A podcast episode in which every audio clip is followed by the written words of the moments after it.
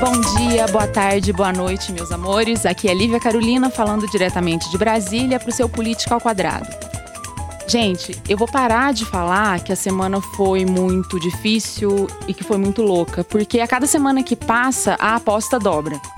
Nós alcançamos a terrível marca de 275.105 mortes de mães, de pais, de avós, de avós, de irmãs, de irmãos, enfim. Mais de 270 mil pessoas que amavam e que eram amadas foram mortas pelo Covid-19 no Brasil.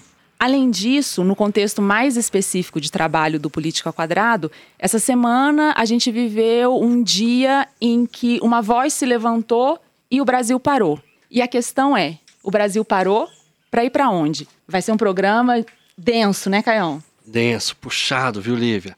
Tem um verso daquele poeta russo, o maravilhoso Mayakovsky, que diz que é melhor morrer de vodka do que de tédio. Sim. Mas no Brasil, pelo menos, de tédio a gente não morre e o juiz Faquin apita a partida. Pois é, as torcidas foram pegas de surpresa. Os times ainda estão no vestiário e tem gente que já sentiu, viu, Galvão? É, para político o jogo já começou a todo vapor. E pra gente parece que as eleições serão semana que vem. Bom, já que o nosso papel é traduzir essa loucura, estamos aqui com um analista político, advogado, professor e pesquisador especialista em direito público. Com vocês, tcharam, Melilo Diniz. Obrigado, Tudo bom, Melilo. Olá, que alegria estar aqui com você, Lívia, com você, Caio. É, o nome política ao quadrado exige que a gente arredonde a bola, então vamos. Vamos arredondar. Vamos bater um papo para ver se a gente sobrevive, né? Bora. vamos começar com a primeira pergunta aqui, Melilo. Você escolheu profissões que hoje não têm uma fama muito boa no Brasil, né? O professor, analista político, e advogado. O professor hoje perseguido, mal pago, o analista político erra todas, dizem as más línguas, né? E os advogados têm aquela fama que a gente já conhece. Por que, que você foi escolher justo essas profissões, hein? Olha, Caio, a, a, minha escolha profissional, na verdade, não foi nenhuma dessas originalmente. A minha primeira opção foi relações internacionais. Hum. Ainda no século passado, eu estava é, dentro de uma, de uma escolha que era uma escolha afetiva. Eu gostava dos vários temas internacionais, entrei na UNB em 82 e entrei para fazer relações internacionais. Lá no curso de relações internacionais, ele era um pouco de misto de relações internacionais nessa época uhum. e de uhum. ciência política. Uhum.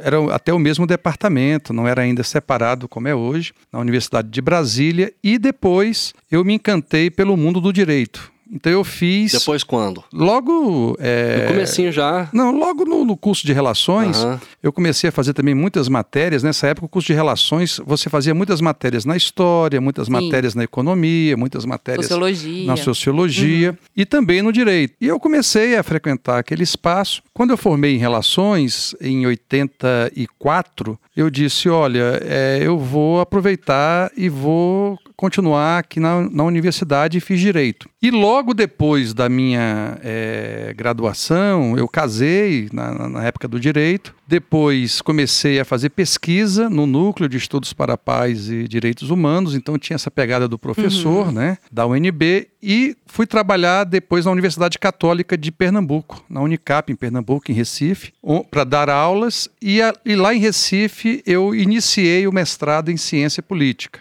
Então, é, o campo de estudo sempre foi um campo, digamos, heterodoxo e mal afamado. Exatamente, Sim. Caio, porque é, a minha percepção de mundo, a minha compreensão de mundo, é que é da má fama que a gente constrói a melhor leitura da realidade. É. E aí foi exatamente desses espaços, né, nesse tema entre política, direito e, e o mundo, que eu fui me integrando. Eu vivo hoje da advocacia, eu faço análise política num portal chamado Inteligência Política, que eu tenho é, já participa há um ano e meio, não é? Vou fazer dois anos agora em junho desse ano. E a gente está brincando de tentar explicar melhor a realidade. Não é fácil, não é?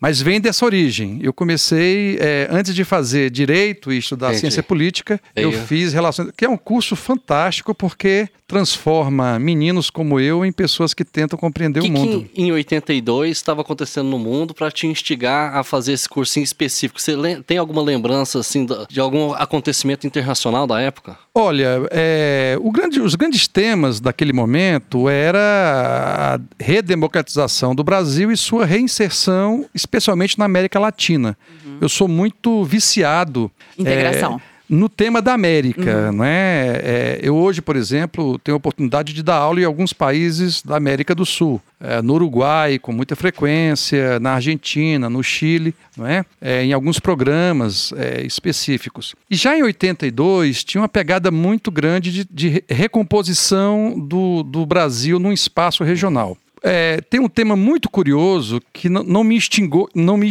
instigou, mas que me chamou, que foi o tema da China. Hum. Então havia um professor, Argemiro Procópio. Ah, ele foi meu professor. Olha aí, Lívia.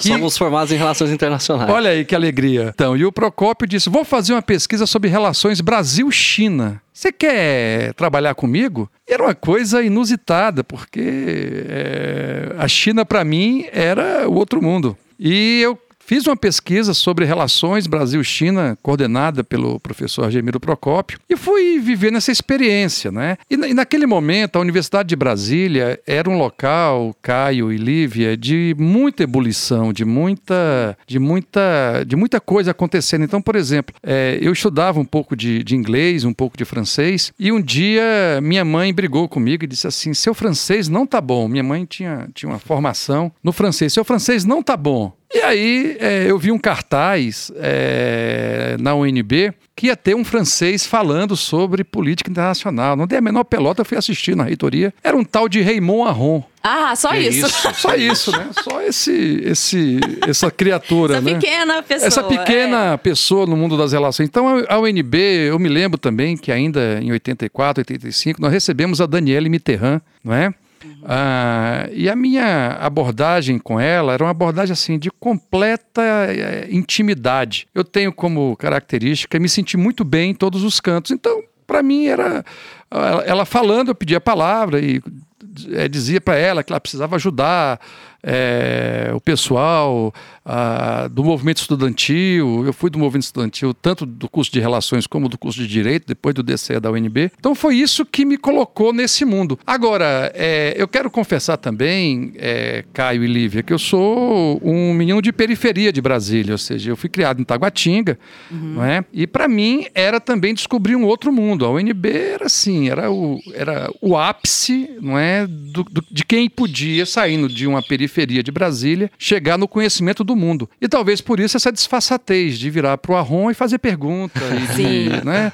Oh, não sei. Da ousadia da, da juventude. ousadia né? da, da juventude, uhum. de uma juventude que não compreendia bem a, as dimensões dos personagens que estavam ali. Uh, o exemplo é do Arron e da Danielle Mitterrand. Então a gente falava com esse pessoal como se fosse um vizinho da gente, né? E foi muito curioso, foi um momento. É, eu, eu, eu quando eu digo sempre, quando eu tô cabisbaixo e rabisperno, eu me dirijo ao UNB, lá na faculdade, né? Que na época era a Faculdade de, de Ciências Sociais Aplicadas, Aplicadas hoje é só a Faculdade de Direito, não é? E ficar, até hoje, quando eu tô cabisbaixo e rabisperno, eu vou ali que me dá uma energia maravilhosa, saio dali renovado, exatamente por esse momento da juventude, de estar tá num, num, num local, num espaço, e lidando com conhecimentos. E até hoje é, eu tenho a alegria de fazer o que eu gosto. Tem má fama, mas eu gosto para danar, viu, Caio?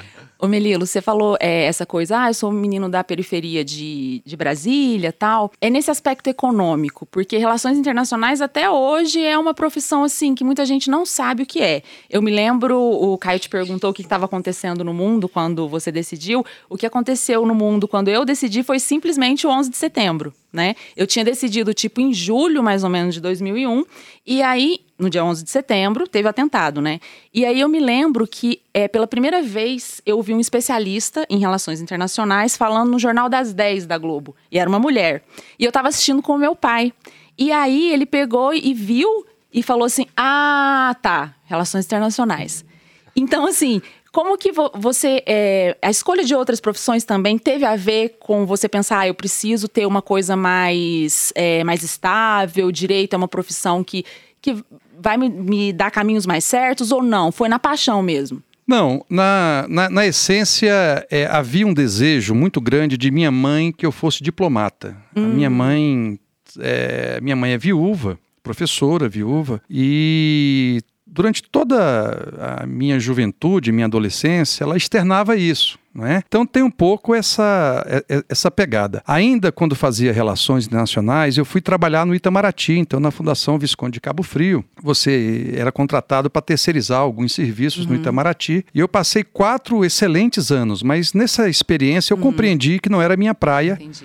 Por nem, nem ser diplomata, nem viver das relações internacionais. Entendi a não ser nesse campo da análise, que eu fui recuperar muito depois, porque logo após o, o, curso de Direito, eu me dediquei então a dar aulas, e aí teoria do Estado, que é um pouco esse, uhum. esse espaço que uhum. se comunica. Sim.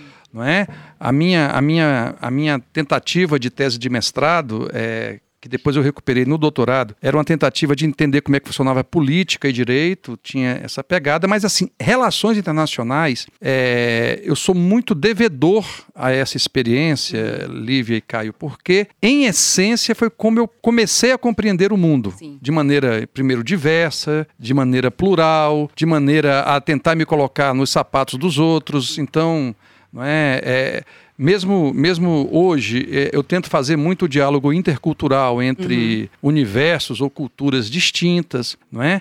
E isso acabou sendo muito interessante do ponto de vista da formação. Sem contar que, é, para quem não, não, não não conhece o curso, é um curso que realmente lhe abre a cabeça para um, conjunto de temas. Eu, eu, eu tenho outro, outro lado da minha formação, que é uma formação que vem da minha é, história com a Igreja Católica brasileira. Uhum é, eu, eu, sou, é, é, desde muito, muito novo, é, vinculado a algumas tradições católicas, o pessoal mais, é, digamos, heterodoxo da Igreja Católica, uhum. né, que trabalhava com temas aí mais associado à opção pelos pobres, à teologia da libertação. Isso foi muito importante e era muito curioso porque o pessoal fazia uma crítica a isso. Dizia, mas como é que você não faz algo prático, concreto, que a gente possa ajudar? Eu dizia, não, tem um, um, uma, um, uma importância também de você pensar, de você teorizar. É, eu fiquei, é, a partir desse universo, 25 anos em sala de aula todos os dias do ano ou, ou da semana, né?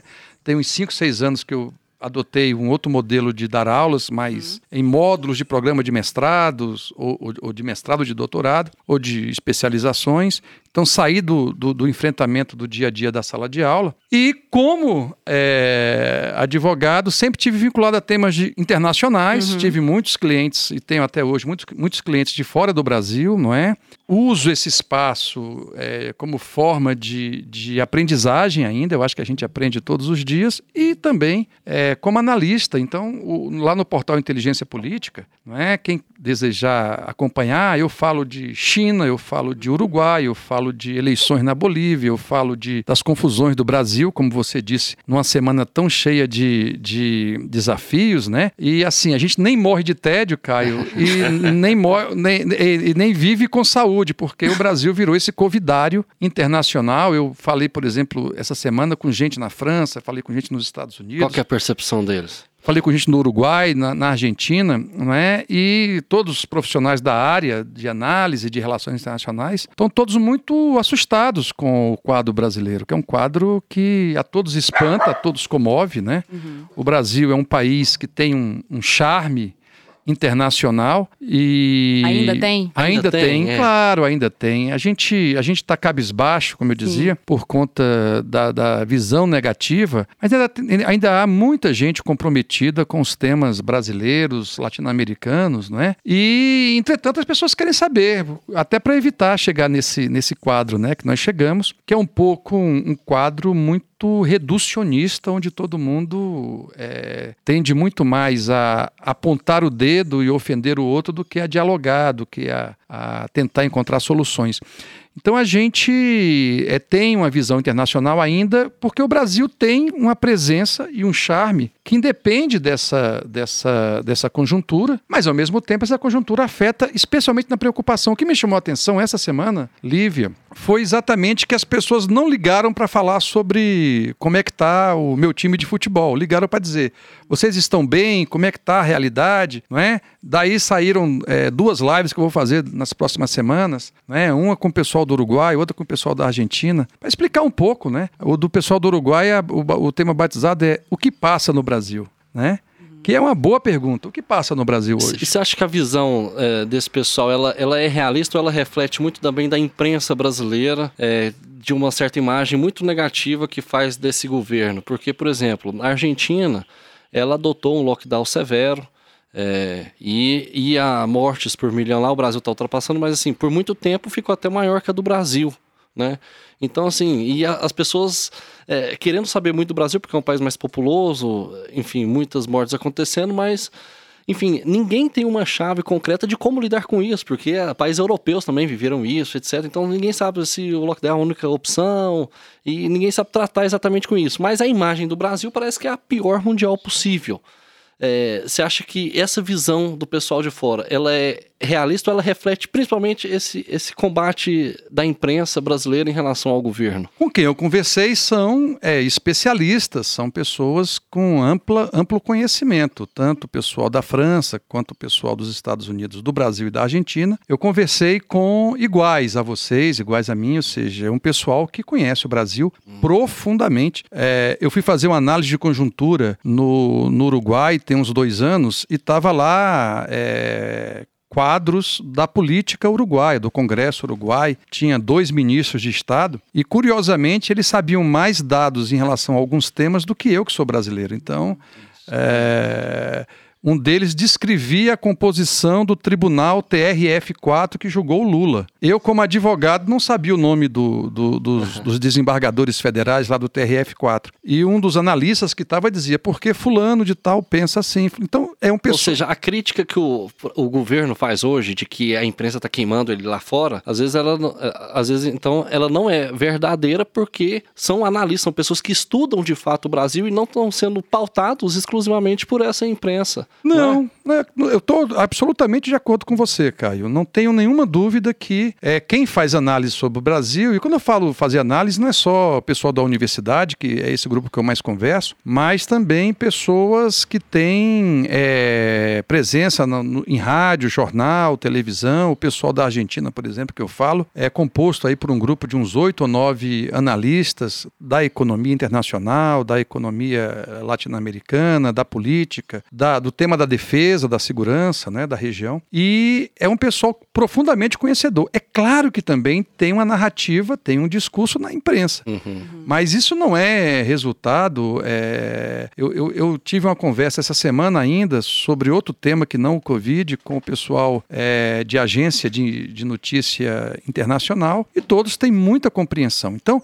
que, é que eu posso dizer? O Brasil vem numa descendente. E não é pelo tema da, da, da, da do Covid. O nosso descendente tem lá atrás algumas questões, desde é, muito antes até do próprio Bolsonaro. Nós não temos um histórico, por exemplo, em relação ao meio ambiente que nos orgulhe tem dificuldades. Quando eu digo isso, especialmente em relação ao negócio chamado Amazônia, que é algo que está no é, imaginário do mundo inteiro. Né? Ô Melilo, isso aí não é uma questão dos interesses também das, das grandes potências em relação a esse ambiente? Assim, a gente tem na Amazônia 25 milhões de pessoas. Um IDH baixíssimo. Gente que está passando fome e, enfim, pequenos madeireiros também, para sobreviver, cortam árvores, etc. É, então, assim, e, e o Brasil, é, com a Marina Silva, a gente, enfim, conseguiu um pouco estancar esse desmatamento crescente, essa imagem horrível do Brasil que tinha lá fora em relação a isso, mas o Brasil nunca soube desenvolver aquela região. Será que é possível a gente, enfim, preservar a nossa região desenvolvendo e, e um pouco inibindo essa, essa cobiça internacional? Você acha que existe cobiça internacional ou não? Claro,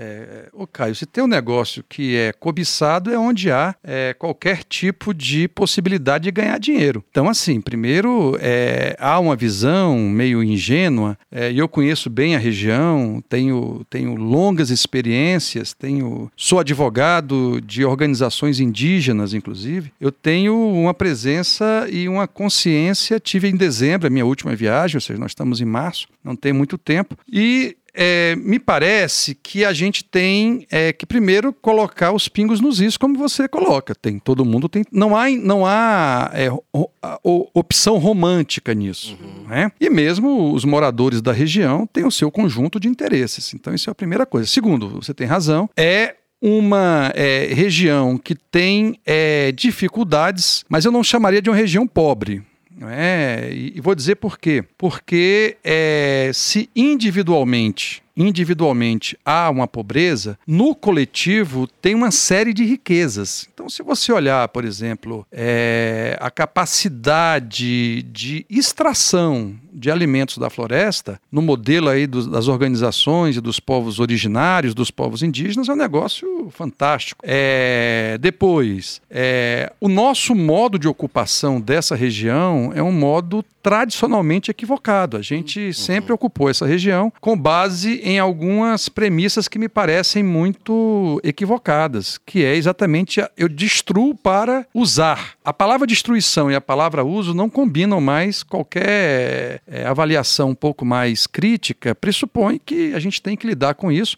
até porque a Amazônia acabou sendo um patrimônio é, que impacta em todo o equilíbrio.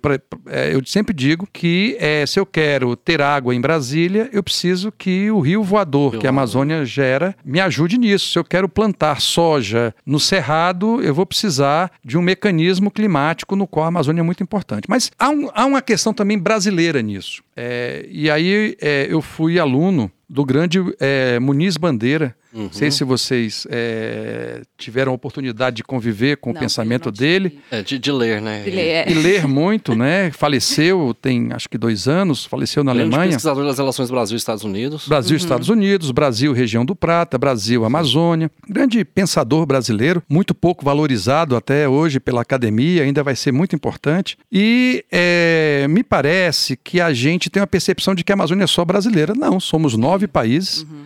Que, que, estão na, na, na, confluência desse, desse bioma. Depois, há muitos grupos distintos nesse espaço, é, e aí é, uma coisa é a opinião dos ribeirinhos, outra coisa é a opinião de quem quer gerar ali energia elétrica, por exemplo. Nós estamos acompanhando aí a tragédia de Belo Monte. Belo Monte é uma obra de infraestrutura que é, vai ter que fazer uma escolha muito difícil entre a geração de energia e a preservação da volta grande do Xingu, porque não há água para as duas é, opções. E isso é fruto de falta de planejamento, falta de, de, de é, estudos e falta de diálogo com as comunidades que estão ali, inclusive com quem quer é, produzir uma pequena madeira, uhum. quem quer é, produzir alguma forma de alimentação que não seja apenas a extração dos frutos da floresta. Então, isso tudo vai exigindo um, uma outra percepção da região. Eu tenho defendido muito e tenho discutido muito. Agora, em maio, eu vou ter uma, uma reunião com um, um setor organizado da da Amazônia, sobre os temas amazônicos, sobre a conjuntura do mundo e a conjuntura da Amazônia, eu tenho defendido muito que a gente precisa é, conhecer melhor a região é, e é, modificar um pouco a nossa é, visão em que o homem, ou e a mulher, né, mas a humanidade, decide o que fazer com o conjunto de é, realidades existentes no bioma amazônico, na população amazônica e nas relações amazônicas. Se a gente não tiver esse cuidado, a gente deve ser a última geração que é, conviveu com isso, eu, vocês, meus filhos, mas meus netos já terão a Amazônia como nós temos parte da Mata Atlântica, parte do. do né? Vai ser uma, um, um, retrato na parede, vai ser uma imagem é, que a gente vai usar, mas não vai ser a realidade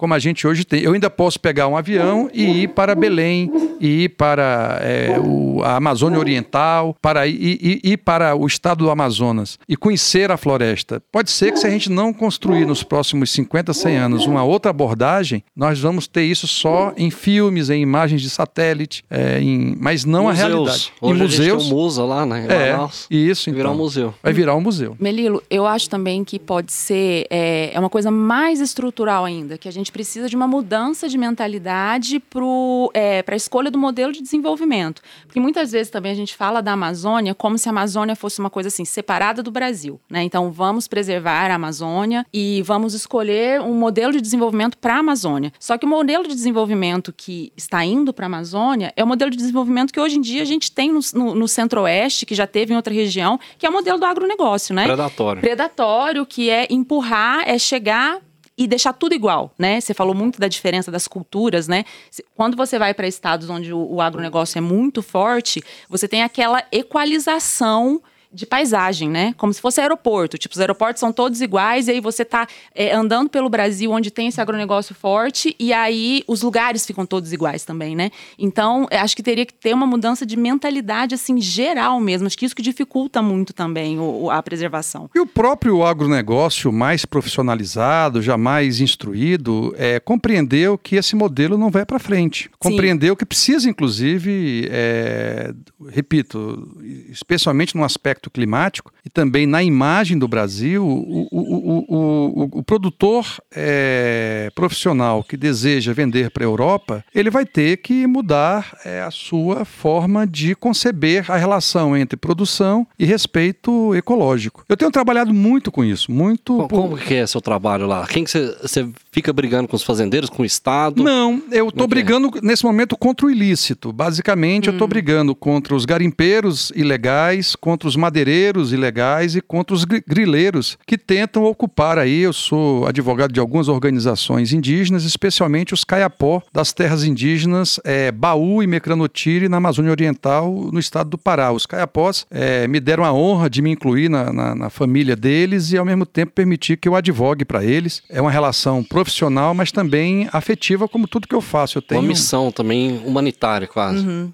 É, missão pressupõe, Caio, que eu sou importante. Eu não sou, eu não sou importante. Eu sou um, um instrumento. O importante uhum. são eles. Eu tenho, sim, eu, sim. eu tenho muita, muita compreensão da, da minha dimensão. Eu sou menor, eles são muito maiores. É, eu sempre digo que um caiapó sozinho é uma pessoa paupérrima. A, a, o povo caiapó é um dos povos, se não o povo ou o grupo mais rico que eu trabalho, porque tem, tem terra, tem história, tem cultura, tem tradição, tem mitologia, tem, não é, é são famílias que se constroem a partir disso. E, a, além disso, tem guerreiros, como é o grande Raoni, que é, me deu a, a, felicidade de me dar uma procuração para eu atuar num processo em nome dele e do isso? Instituto Raoni ano passado. Ano passado. É, teve alguma diferença? Você notou uma diferença com a ascensão do governo Bolsonaro nessa questão do avanço do garimpo e do avanço de, de extrativistas nessas terras indígenas? Completamente. Você teve muito mais trabalho assim? Com, muito mais. Quero lhe dizer que é, havia antes algum, algum temor aos órgãos de fiscalização. Esses órgãos de fiscalização foram completamente desorganizados, desestruturados. Os servidores públicos que lá estão estão temerosos é, do grau de, de pressão política sobre eles exercida já era difícil, já era pouca gente, com pouco dinheiro. Agora uhum. ficou quase impossível. No caso específico da FUNAI, a FUNAI é um órgão que foi completamente é, retirado da sua finalidade. Como dizem os meus parentes, Caiapó virou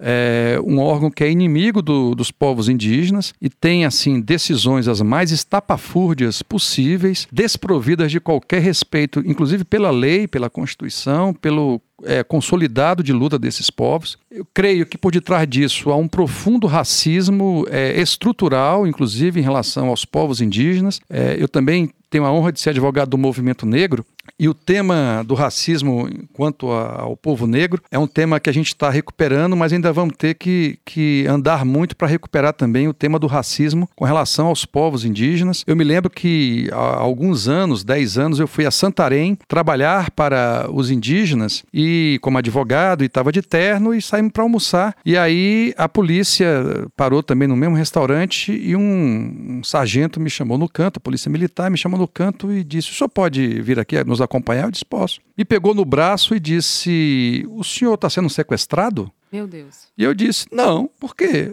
Porque um branco comendo na mesma mesa que os indígenas. E eu disse, não, eles, eles não são só indígenas, são meus chefes, eles que me, me pagam, eles que me trouxeram aqui a Santarém, não sei o quê. É, eles é que são meus, meus clientes, inclusive. É? Ele dizia, tão esquisito, o senhor tem certeza que o senhor não foi sequestrado? Eu falei, olha, eu não conheço sequestro que sai para comer num, num self-service, né?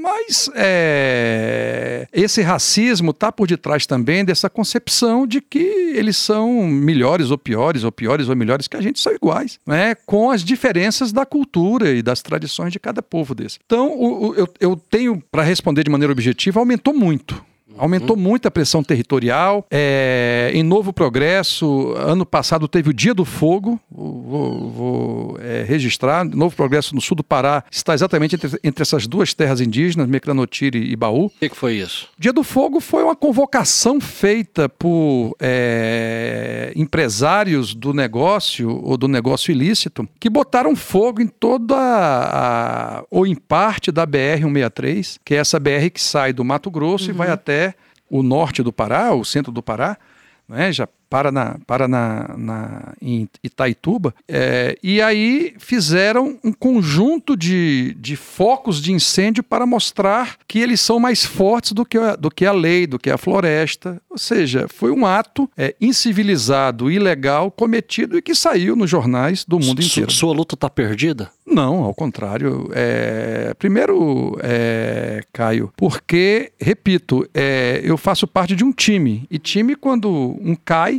outros assumem. Segundo, que é, os temas que eu trabalho como profissional e como advogado e como analista são muito maiores que eu. Então, assim, se eu perder a luta, se eu. É... Essa luta, essa luta, você acha que nesse momento do Brasil Tá não. O, o, o, o, Caio, é, eu não sou ninguém, mas aprendi com os guerreiros caiapós, com as mulheres caiapós, as menire e os benadjore caiapó, que é, eles têm muito mais tempo de luta do que, inclusive, o próprio Brasil. A ideia de Brasil, né? Então, são povos originários. É, são temas maiores do que a conjuntura. E parece que você pode perder aqui, mas, em verdade, é, todos nós precisamos que eles ganhem. Porque sem essa contribuição, imagine se talvez a cura de, uma, de um vírus está em alguma planta amazônica não é? é? A gente exterminou grande parte dos povos indígenas brasileiros por conta das doenças que vieram é, dos outros continentes, africano, depois europeu, europeu, depois africano. A gente exterminou muita gente. Mas, por outro lado, tem um conjunto de soluções que foram construídas nessa experiência americana, não só, nem só brasileira, americana. Então, veja, essa luta é de todos nós. Eu acho que não pode. É, e se eu. É, Desistir. É, se, eu não desisto nunca. É, é a gente está vivo, né? Não dá para desistir. Não, e, e, veja, desistir é uma palavra que não está no meu dicionário. Eu quero lhe dizer que eu estou nisso. É, eu trabalho com temas de direitos humanos desde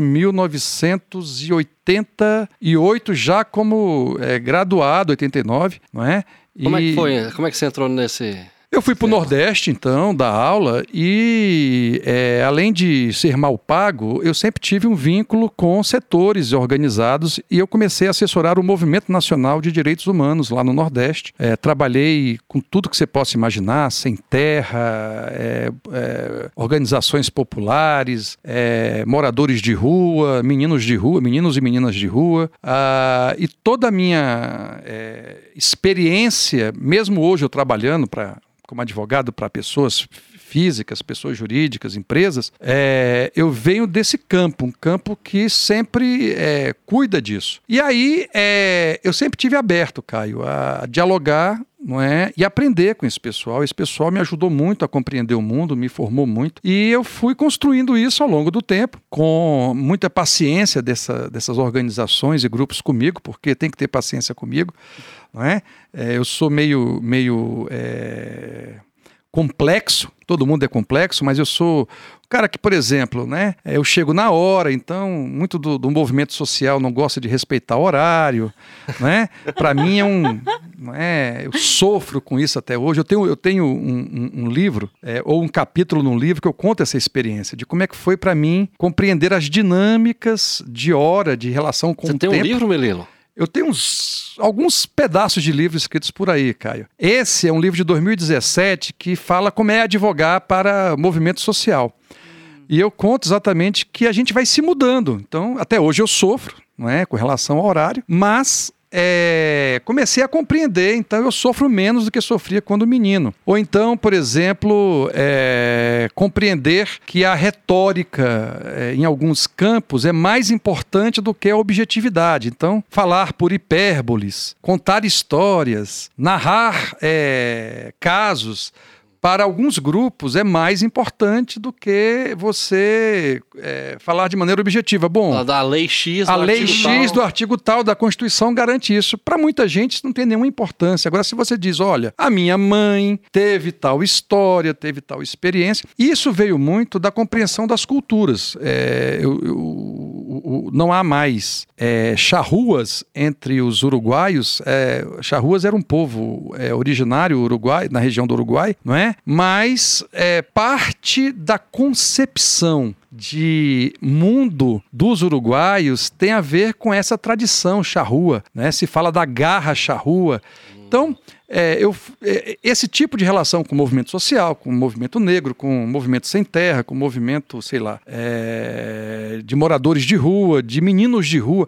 Eu, quando comecei a, a trabalhar com meninos de rua, meninas de rua, ainda foi no Recife, nos anos 90 do, do, do século passado, foi a partir daí que a gente criou um, um centro chamado Centro Dom Helder Câmara, até hoje, um centro importante, uma organização não governamental muito importante da região do Nordeste, a gente, quando eu comecei a trabalhar com isso, eu achava assim uma maluquice completa, porque é, eu mesmo vindo, te- tendo sido criado na periferia de Brasília, a periferia de Brasília, perto da periferia do Nordeste, de uma capital do Nordeste, é mamão com açúcar, né? Não é, É muito simples. E, e aquilo é, me afetava profundamente e também eu comecei a, a ter um apoio é, psicológico para poder é, sofrer menos com as experiências humanas que a gente via. Você via menina de rua sendo prostitu prostituída, né?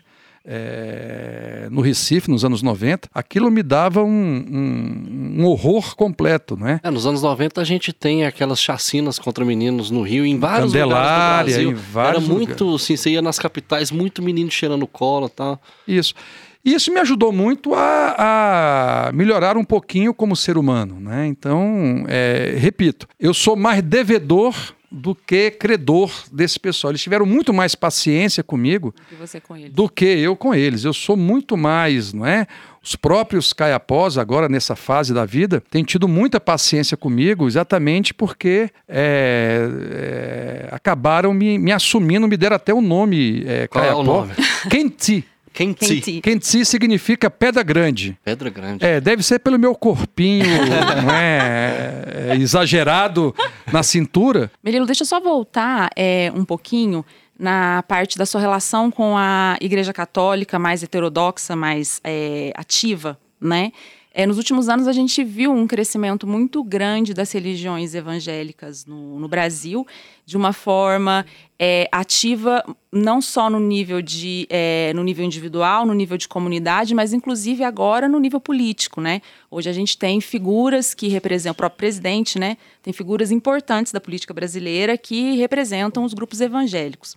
Não é uma disputa, eu não acho certo ser, lógico, mas assim, é, a Igreja Católica, como que ela, entre aspas, perdeu essas pessoas? E assim, mais importante do que perder as pessoas, perder o protagonismo de trazer esperança, trazer resistência, porque pra gente que, é, que vê de fora, eu sou católica de formação, mas não tive essa relação que você teve, pra gente que vê de fora, é, dá a impressão assim que a Igreja Católica ficou apagada e que Tá a religião acabando. evangélica tá ali faz- é, ocupando todos os espaços. Bombando, né? Bombando, Bombando. exatamente. Então, assim, primeiro que é, eu separo é, as denominações. Eu acho que os evangélicos têm uma longa tradição. É, ano passado, 500 anos de Lutero, um dos mais importantes pensadores cristãos é, da história. Eu sou muito fã de Lutero. Acho que tem grandes temas e debates. Não concordo com tudo, mas também não concordo com tudo com um monte Com de nada, gente né? da Igreja Católica, né? Aham.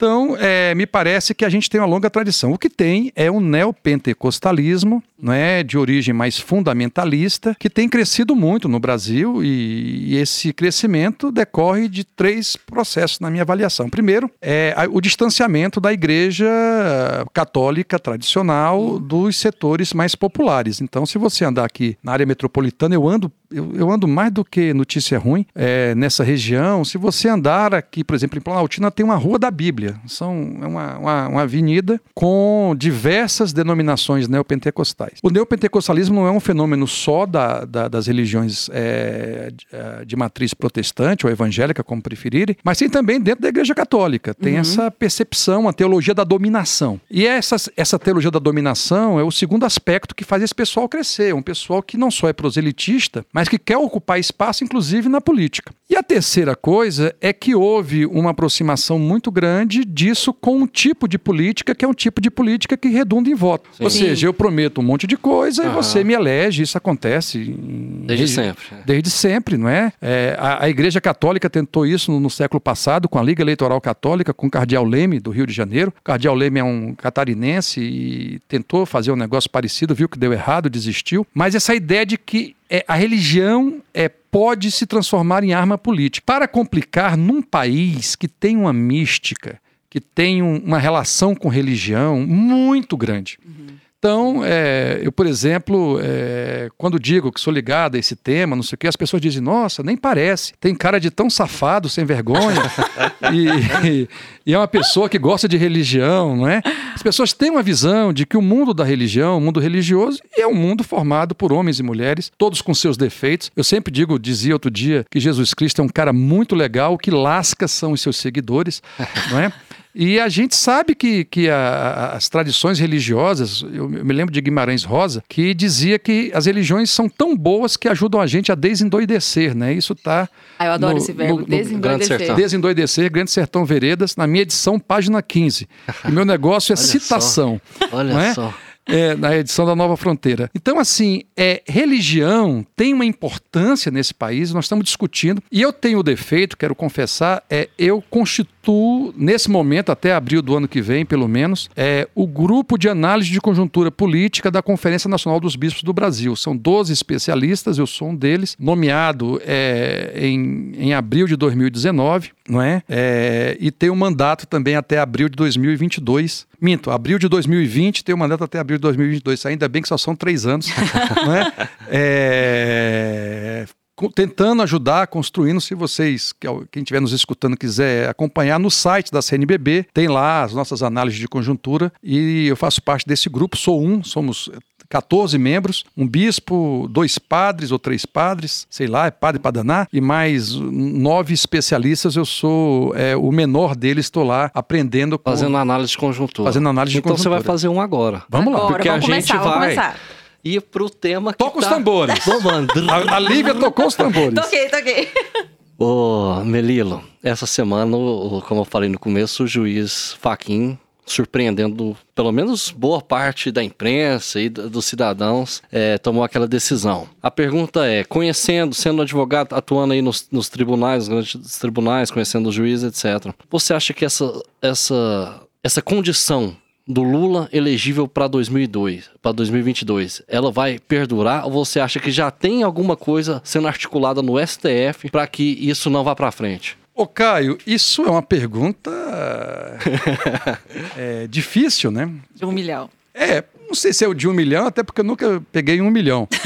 Então, assim, eu vou tentar, com, com o pouco que sei, é, oferecer uma, uma, uma, hipótese. Primeiro que é, o Supremo Tribunal Federal é exatamente uma instituição que tem como característica uma leitura política. Ninguém está no Supremo sem, sem ter essa, essa, essa capacidade de olhar que cada decisão tem um, um rumo político. Tem um... a, a, Constituição é chamada de carta política, né? É uma carta política e o Supremo, digamos, o último a errar quando o tema é Constituição, ele tem essa característica de se, se, se colocar. É, é, muito das vezes, num campo da política e no efeito das suas decisões na política. Ainda mais numa quadra em que se judicializou muito a política e se politizou muito o judiciário. Então, assim, eu tenho amigos é, que são juízes, advogados, é, procuradores da República, promotores, nos falamos, se não todos os dias, o dia todo, e surpreendeu não só a imprensa, surpreendeu a muita gente. É, eu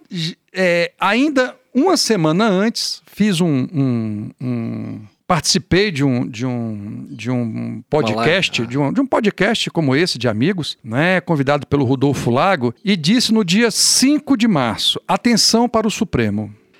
E eu vou ser muito transparente por que eu sugeri isso. Porque eu não tinha o que falar de bonito.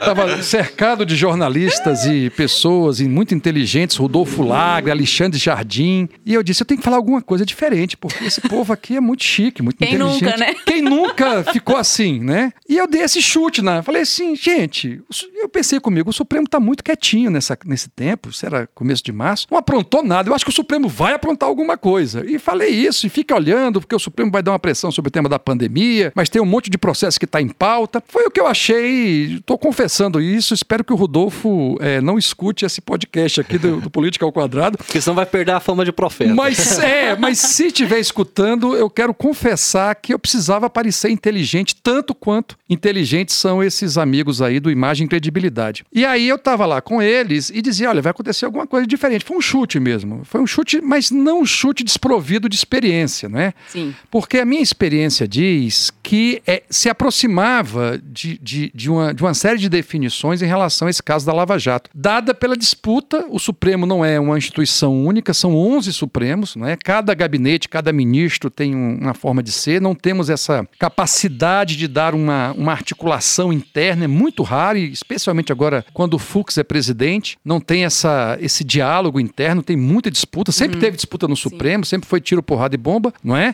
Com elegância, com juridiquês, mas sempre vocês viram ali, especialmente nos últimos anos, que a tensão ficou, o amigo oculto neles, final do ano, é muito fraco. Não é bom. O amigo oculto entre Ninguém os juízes. participar. Ninguém participa, tem, né? Mas é, eu dizia, vai ter alguma coisa. Por quê? Porque já eram sete anos da Lava Jato, já tinha uma disputa muito grande. E veja, é, os jornalistas não atentaram para a primeira frase da decisão do, do, do Faquinha. A primeira frase da decisão do Faquinha diz assim: Este habeas corpus foi protocolado no Supremo no dia 3 de novembro de 2020. 3 de novembro de 2020. Nós estamos no dia é, meados de março. Né, de 2021. Então, primeiro que foi um, um pulo, foi um negócio. Habeas corpus é coisa que é julgada instantaneamente. né? Caio, tem habeas corpus no Supremo que está lá há dois, três anos. Então não é um tempo. Ah, né? entendi. Novembro para março, você teve dezembro, janeiro, fevereiro, março, quatro meses. Não é algo tão, tão, tão Tapafúrdio. estapafúrdio. Ao contrário, para os, os, os temas na justiça brasileira, se eu disser para um cliente que eu vou resolver um liminar no habeas corpus em quatro meses, não é? Ele vai pensar que eu sou milagreiro. Não é verdade, né? Então, é- foi muito rápido. Vamos lá. Novembro de 2020 para. É, bom, de todo modo, é, colocou é, uma tentativa de proteção muito mais sobre a Lava Jato do que sobre o Lula. Não é? Porque havia a disputa no dia seguinte, na segunda turma, vocês acompanharam, sabem o que estava acontecendo. De todo modo, é, o curioso disso é que é, recolocou em condições de jogo um personagem que estava no banco ou no departamento médico, que era o Lula. Não é? Tem aí um monte de questões culturais, não é? de conceitos e preconceitos. Então, por exemplo, é, eu recebi hoje do Recife um texto de um colega jornalista, não é? eu não sou jornalista, mas considero ele, ele um colega, que dizia: o ex-presidente e ex-presidiário Luiz Inácio Lula da Silva. Não é? Quer dizer, é, é, é uma tentativa de colocar o Lula, que é um personagem, talvez o maior personagem da política brasileira dos últimos 30, 40 anos, tentar colocar dentro de uma, uma caixinha de que ele. Eu não estou dizendo que ele é inocente, que ele é culpado, Mas a narrativa vai. mas a narrativa Tem que tão- ter o lembrete, tem né? que ter o lembrete e veja, não é? é, é, o Pepe Mujica, que é um, um ícone uruguaio, para ficar numa comparação, ficou 12 anos preso. Então, eu acho até que a prisão forma o caráter. Mandela, não é, é, dizia isso em algum momento que a experiência da prisão o tornou mais tolerante, o tornou mais compreensivo das dimensões humanas. Claro que é, eu estou sendo superficial sobre isso. A tragédia pessoal e humana de quem está numa situação como essa não é pequena. Agora, o que eu quero insistir é o seguinte: é, havia uma possibilidade, Caio. E, essa possibilidade é porque, inclusive, na minha opinião, a maior busca do Supremo e dos seus ministros é pela proeminência. É por aparecer não é? Porque ele virou. Eles gostaram, né? Eles gostaram, uhum. descobriram essa, esse espetáculo, gostaram desse espetáculo e precisam dele como forma de é, ter parte da, do, do, do, domínio sobre a política brasileira. Mas, com isso eles não, não, caem num erro que a Lava Jato cometeu? Ficar muito nos holofotes, é, ter essa, essa contínua permanência nas mídias sociais. Mas eles são a Corte redes. Suprema, né? Isso não pode virar contra eles em algum momento, igual virou com a claro, Lava Jato? Mas, o Caio, isso, não, pode, isso pode virar contra qualquer um. Pode virar contra um político, pode virar contra um influencer, Sim. contra um youtuber, contra o MC, sei lá, é, Chuchu, que foi pego é, é, numa situação constrangedora e isso está sendo explorado pela mídia. Ou seja, um dos riscos é, da, do espetáculo é você, às vezes, ser visto como herói, ser visto como vilão e é, é um risco. Eu, eu pessoalmente fico é, muito surpreso por essa abordagem, porque, como dizia Nelson Rodrigues, o ex-ministro, antes de tudo, é um pobre coitado, né? Eles têm que ter a compreensão que um dia deixarão de ser ex-ministros. Um, é, eu conheço alguns ex-ministros é, do executivo, do judiciário, e esse pessoal sofre muito até hoje porque, como conta Fernando Henrique Cardoso nas suas memórias, ele não abria nem a maçaneta da porta, Sim. não é? E hoje em dia ele tem que abrir. Ele tem que abrir, Os né? deuses do Olimpo vão descer para Os deuses do Olimpo um dia virarão moradores é, submetidos a Hades. Então, assim, a gente tem que ter muito, muito cuidado. Agora, é um risco que acomete a todos. O Supremo, eu, eu, eu vou insistir, para mim é, é, algo muito. É, que chama muita atenção esse amor pela proeminência, esse amor pelo espetáculo. É, portanto, atrás dessa minha frase tem uma crítica. Uhum. Me parece que é, é melhor uma certa contenção, uma certa descrição, mas é o caminho que eles escolheram escolheram, como a Lava Jato também, que não só optou pela proeminência, mas também por um projeto político. Tanto que esse projeto político acabou redundando no principal juiz da Lava Jato como ministro da Justiça e hoje é um possível candidato às eleições de 2022. Melilo, ainda falando do, do STF, mas trazendo outra instituição. Ontem a revista Piauí ela trouxe uma reportagem é, que supostamente, né, houve um encontro entre o Toffoli, antes dele assumir como presidente do STF, e o general Vilas Boas, que é o general do tweet, né? Eu li. Isso. O que, que tá. Deixa eu só explicar pro, pro público, né? É, claro. O que, que aconteceu? É, parece que o Toffoli foi até, procurou o general Vilas Boas e disse a ele que para ele ficar tranquilo que é, enquanto ele fosse presidente do, do, ST, do, do STF, é, as coisas ele não ia tratar de na, nenhuma coisa ideológica é, a lei de anistia não ia ser mexida e que o Lula não teria nenhum benefício até o início da. até o fim das eleições, né? Você falou no, no, no projeto político. O que, que aconteceu com o STF e Forças Armadas nesses últimos quatro anos, assim? Que bagunça é essa? É, eu, eu, eu, tenho a, a, seguinte avaliação, e sobre isso eu tenho escrito, debatido. É, eu penso muito que nós ainda temos uma democracia é, sob riscos de um aparato autoritário que tem, né? que tem em parcelas da, da, das Forças Armadas, especialmente do Exército, uma pretensão de poder moderador, ou seja, uhum. de tutela, como você disse, Lívia. E essa pretensão, ela ressurge em momentos críticos. É, o que eu entendi da reportagem é que havia, naquele momento, um, um, uma, uma, pequena crise, muito mais uma crise de corte florentina do que no debate público, tanto que a gente fica sabendo muito depois, muito né? Depois. O Brasília, para quem escuta a gente de outros estados, saiba que Brasília é uma pequena corte florentina do tempo de Maquiavel. Uhum onde há, são urdidas em reuniões e jantares é, questões que depois aparentam ser institucionais, né? Isso não é uma, uma, um problema por si, mas é, isso não permite o controle, não permite a ideia de, de, de democracia. transparência é, e democracia. Né? Porque o importante do, do, do, do papel do cidadão, da sociedade civil, é o controle do poder. Né? Eu ontem falava para o pessoal da Câmara que está pensando em é, reformar a legislação eleitoral e dizia: olha, a percepção da sociedade civil é uma percepção de que o controle do poder é o necessário combate à corrupção. E o combate à corrupção decorre de uma premissa que é o controle do poder, que é isso que nos faz democráticos. Mas voltando um pouco ao episódio que a Lívia é, aponta, é, os personagens trazem consigo as suas histórias e, infelizmente, o ministro Toffoli sempre teve, inclusive no seu gabinete, uma assessoria político-militar, o que é um pouco inusitado. É uma opção, não é uma crítica, é inusitado. Para que um ministro? É como. É, e não é só o Toffoli, eu conheço ministros de outros tribunais que tem como assessor delegado da Polícia Federal. Para quê? Por quê?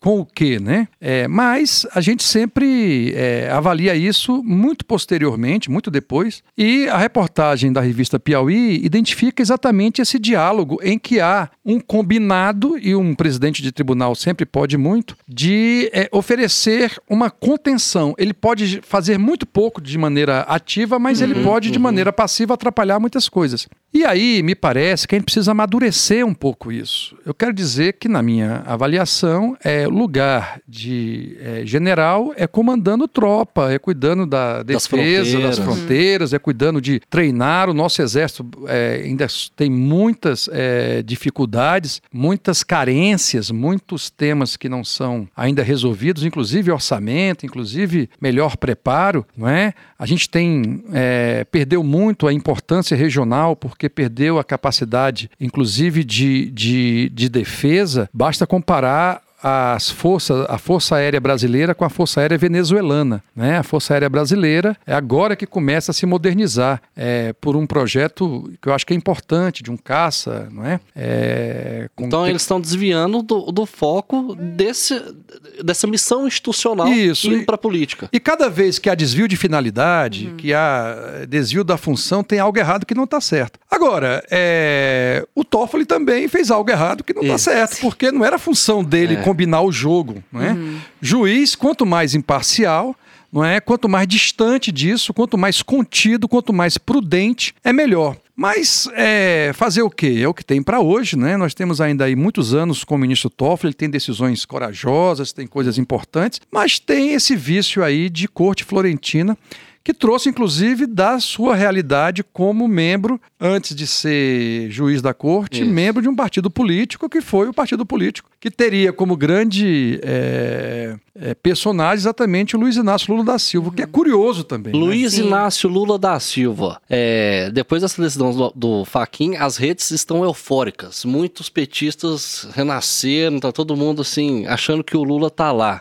Você acha que vai ser simples para ele é, ganhar essa eleição? De tá jeito nenhum. Nem dele, nem de nenhum candidato. Quais são os dois grandes candidatos, ou três que nós temos agora? Ah. Nós temos, de um lado, é, Jair Bolsonaro, que nunca deixou de ser candidato. Sim. Sim. Ou seja, está em, campanha, tá em campanha permanente. Permanentemente, é, é de um grau de, de, de, de resistência e insistência é. Né, que me chama muita atenção. Depois, é, você tem aí. É, tinha alguém da esquerda que agora foi incensado é, por essa decisão do Faquin, que é o Lula, não é? E que, repito, tem um, um, uma grande trajetória como representante é, de uma parcela da população. É, na, depois do discurso dele, me ligou um amigo sindicalista da área do petróleo e quando começou a falar e queria minha opinião sobre o discurso do Lula, ele para um pouco e Espera que eu vou chorar. Aí chorou uns três minutos no telefone, de emoção, ou seja, o Lula desperta essa, essa, essa, essa emoção mais profunda de muita gente. Uhum. Mas assim, é, eu tenho duas, duas colocações sobre essa sua fala, Caio. Primeiro, é, é, que hum, eleição é muito difícil, no Brasil, dificílimo. O Brasil de hoje, então. Então, né, falta muito, tem muito tempo até lá. Né? É outubro de 2022. Então tem aí muita água para rolar por debaixo dessa ponte e pode ter muita surpresa. Surpresa nesse país é algo, como você dizia no começo, a gente não se espanta, o Brasil não se, não se cansa de nos espantar todos os dias. E dois, você vai ter aí outros atores que vão se colocar no debate que podem Quem ganhar. Quem era o terceiro que você ia falar? Então, o Ciro estava numa animação danada, né? O Ciro estava mais animado do que adolescente em baile da escola. E agora? Agora ele está um pouco borocochô porque deu azar de dar uma declaração contra o Lula na, no, mesmo dia. no mesmo dia que a decisão do Faquin veio ao ar. E me parece que você vai ter aí alguém que vai correr pelo meio não é? essa hipótese. Dória já disse hoje que os, os assessores de Dória que talvez ele pense na reeleição, uhum. mas ele estava animadíssimo até por conta da história da vacina lá de São Paulo. Aécio também disse que talvez, Aécio, talvez é, o, o, PSDB pode até abdicar de ter um, um de ter um, um candidato, candidato, não é? Uhum. Você tem aí o Luciano Huck, que é. Um... Tomava voto do Lula, né? E agora. É, não sei, se, não sei se ele tomava voto do Lula ou, ou é, vinha ali incensado pela Avenida Paulista, em São Paulo. Sim. Eu não sei é um, é um personagem curioso, uhum. né? Porque. A gente é... tem que testar ele ainda, né? Não, e é retrato da elite brasileira, uhum. que antes de ter um projeto, antes de ter uma história, antes de ter um negócio, lança um personagem, a gente está cansado, né? Balões de ensaio. Esses balões de ensaio que vão aí insistindo e transformando a, a, a notícia em, em, em algo muito superficial. Mas, de todo modo, eu acho que ainda vai ter muita batalha, muita coisa, e para piorar a situação do Bolsonaro não é boa, porque ele vem numa tendência descendente uhum. nesse momento, que pode inclusive afastá-lo do segundo turno. Nesse momento ele está no segundo turno. Mas até outubro de 2022 ele continua. Lula, nesse momento, é elegível. O que pode acontecer? Nunca se sabe, né? E nesse campo aí a gente vai viver grandes emoções. Eu quero dizer que nós do Inteligência Política dormimos, acordamos, jantamos, não é? O tempo todo vendo porque realmente muda cada momento de maneira muito, muito... O imprevisível é muito difícil de prever, né? É, alguém dizia que no Brasil até o passado é imprevisível, né? Então... Ô Melilo, é, você é, antes da, da eleição do Bolsonaro, você escreveu um texto lá para o Poder 360. Você falou de candidatura emocional. É, a, é, criticando o Bolsonaro. Não vai ser em 2022 também emocional? Não sempre é emocional? Você já viu alguma disputa política de eleição majoritária racional? Sim, é claro que até a forma como você vende a emoção é resultado de um cálculo racional. Hum. E, portanto, a estratégia é colocar mais ou menos é, sentimento, mas eu não tenho dúvida que por detrás de todo o processo eleitoral há estratégias que não acontecem meramente como resultado da ação ou da reação a uma emoção. Então, esse texto é um texto de 2017, é. de agosto de 2017, chamado A Economia Estúpida. Isso. Que tem como premissa o fato de que Jair Bolsonaro não entendia e não entende, eu continuo insistindo nisso, nada de economia. E que ele ia, por conta disso, não é? eu não sou profeta, mas dizer, ele vai ter que ter aí algum. Posto Ipiranga. É, vai ter que ter. Não, é, é, eu não dizia isso, eu dizia é. assim: vai ter que ter alguma assessoria para poder. Ele dizia, eu, eu, levanto frases que ele dizia como, como candidato, que ele ia enfrentar a inflação a bala. Não é? Ele ia botar a polícia para baixar os preços. Não é? E ele acabou comprando o pacote neoliberal de Paulo Guedes, vendeu isso para muita gente boa que acreditou. Eu tenho amigos que votou no, no, no Bolsonaro por conta do Paulo Guedes, hoje está hashtag chateado. Todo mundo, na verdade, é, fala, eu não votei em Bolsonaro, eu, eu, eu votei no, no, projeto econômico Não, eu tenho um amigo que diz que votou no Bolsonaro porque qualquer... Eu tenho um amigo... Vai estar até 26 vai com tá, Bolsonaro. É, e tô, tô fechado com Bolsonaro. Mas eu tenho outras pessoas um pouco mais racionais que votaram pela adesão do, do, candidato a um modelo neoliberal, que era o Paulo Guedes e o que ele vendia. O Paulo Guedes acabou sendo, como todo super-ministro do, do, do Bolsonaro, acabou sendo desidratado, hoje anda pelos cantos da esplanada, é, resmungando da sua triste sina, perdeu o, seu grupo de principais assessores, está perdendo mais gente aí na, na área da reforma administrativa, e é, resiste porque foi tomado pela mosca azul do poder, gosta disso, é um cara ressentido, é, foi professor universitário muito tempo, e era um desses personagens que cada departamento de, de, de humanas, acho que também de exatas não conheço, mas de humanas eu conheço bem, tem aquele personagem entre o misterioso e o ressentido, né? E o Paulo Guedes era um pouco isso. Acabou ocupando esse espaço dentro do imaginário, mas entregou muito pouco, inclusive a reforma da Previdência. É muito mais obra e arte do Congresso, especialmente do Rodrigo Maia, do que do próprio é, Paulo Guedes, que resistiu muito a, a, e enfrentou muito o Maia com relação à formatação final da reforma da Previdência. Mas esse meu texto era um texto que dizia o seguinte: é, o grande é, elemento da candidatura é a capacidade dele despertar Bolsonaro essas paixões que são paixões muito fortes, tanto que o pessoal chamava ele de mito, né? Mito, mito. Ainda mito. chama, né? Eu acho que ainda tem um ou outro que chama, mas assim. é, e, e- e o Brasil precisa de menos mito, e eu quero dizer que o Lula também é um mito. Sim. né? Ele tem esse mesmo. ve- Veja que são, não são iguais. O, o pensamento político não é. Não são extremos. Não são opostos, extremos né? opostos, quero dizer claramente isso. Mas o, o- o Lula é, desperta também, não é? E- Esse amigo que me ligou quarta-feira não só chorou, como cantou a musiquinha Lula da lá. Lula lá. Lula lá, não sei o que. Eu quero cantar pra você e cantou. E eu, com muito carinho com esse amigo, disse: rapaz, que bom que você está aí reencontrando a esperança. Eu, como tenho esperança todos os dias, não, não me desanimo dessas coisas.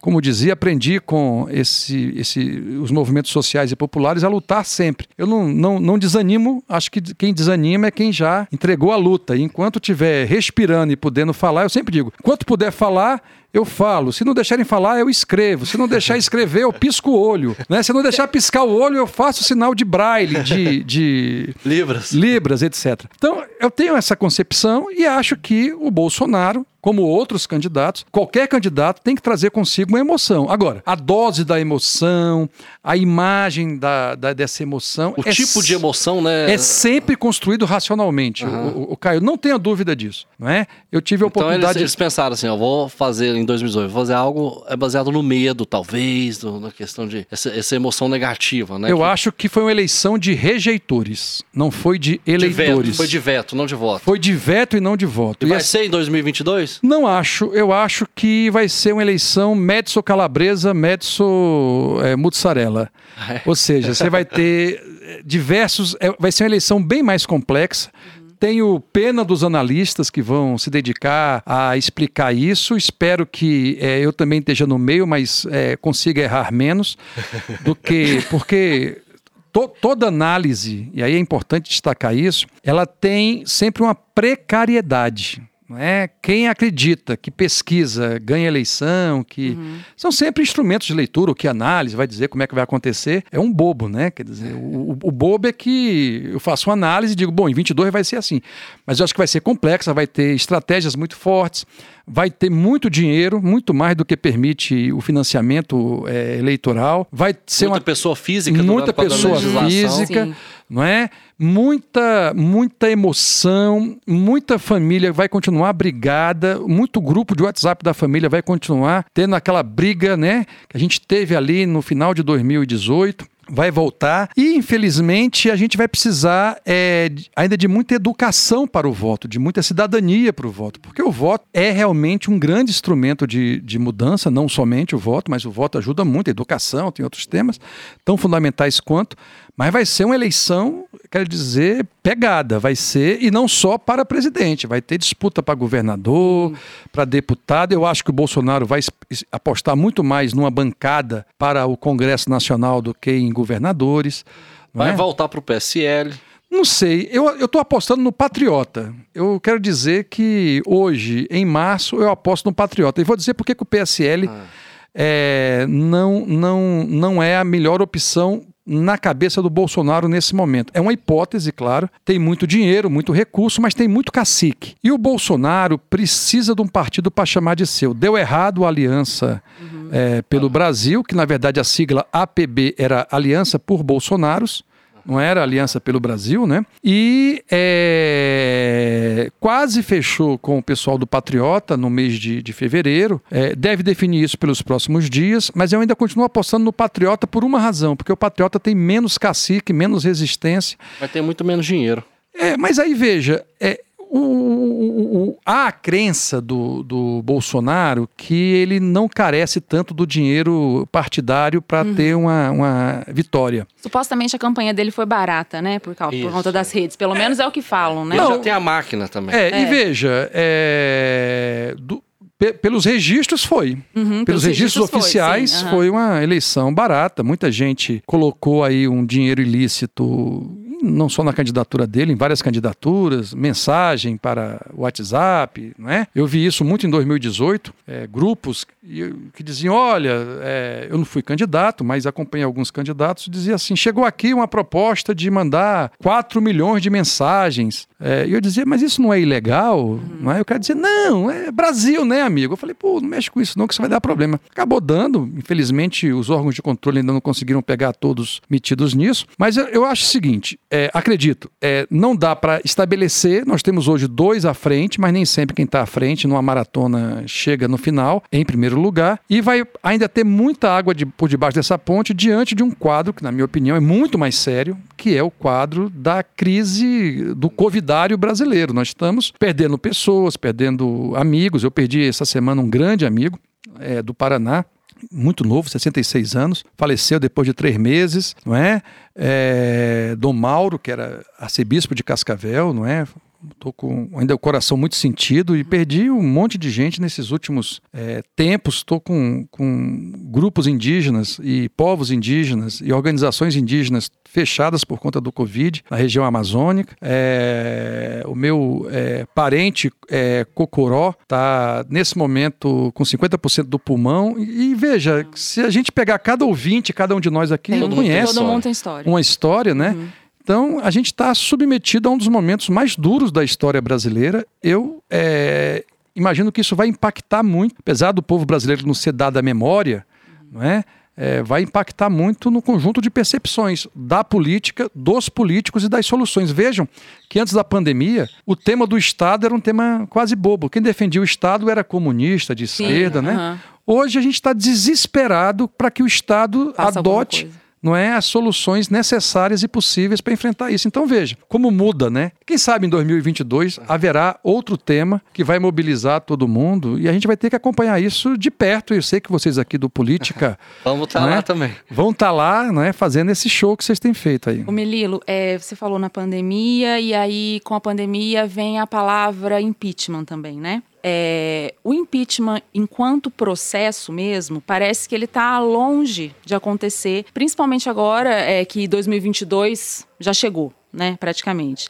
Mas o impeachment como narrativa, ele continua ainda. Você vê alguns é, parlamentares importantes de esquerda, tipo Marcelo Freixo, que estão sempre batendo nessa tecla, né? A pandemia e todo esse descalabro que, que a gente está vivendo. Né? Isso, impeachment ou morte e tal. É, se o impeachment não é processo, não, não tem como é, ele ser mais um processo, essa narrativa do impeachment, ela está servindo para quê? Então, Lívia, acho que sua, sua, sua colocação não só é muito inteligente, como muito esclarecedora, já traz consigo a resposta. Uma coisa é o impeachment como processo, juízo político, uhum. não é juízo político jurídico, mas muito mais político do que jurídico. Outra coisa é o uso disso como uma narrativa de desgaste.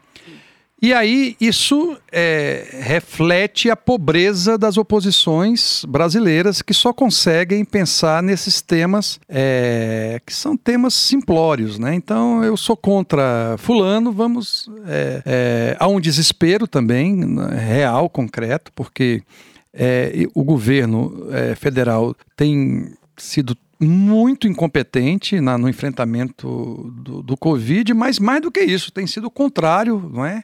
Em muitas etapas disso, é, as soluções as mais simplórias têm passado mensagens trágicas. Eu compreendo, mas lamento que as oposições só tenham conseguido é, unificar-se mesmo que momentaneamente, é, em torno dessa palavra de ordem. Então, isso reflete a pobreza que nós estamos. É, e a gente é, deve admitir que não há quase nenhum projeto para o Brasil. Eu quero até destacar, não, não sou eleitor dele, é, o Ciro Gomes lançou um livro no final do ano, no começo desse ano. Você leu? Li, rapaz. Por incrível que pareça. O que você achou? Li, acho que tem aspectos interessantes e tem aspectos que são, evidentemente, muito frágeis. Qual? Qual? A, a solução dele para a economia é uma solução é, de, de é, aluno de primeiro ano de economia, né? Não tem nenhum estudo mais profundo. Ele que se diz um entendedor da economia, ministro, foi não sei o quê.